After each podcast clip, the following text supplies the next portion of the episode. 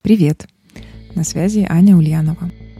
Вы могли слышать меня в подкастах «Хочу верить» и «Гримерка», а это трейлер подкаста «Искры». Честно говоря, мне очень странно, что подкаст, ради которого я затевала вообще всю историю с записью своего голоса, выходит последним. Однако «Искры» — это мое сердце — Никогда до самоизоляции и принятия решения о создании подкастов я не занималась звукозаписью, но с самого детства хотела звучать в эфире. Этот подкаст записывается с помощью интерфейса Focusrite и микрофонов Sennheiser, и если бы не они, неизвестно, когда вообще я смогла бы решиться на эту авантюру. Спасибо.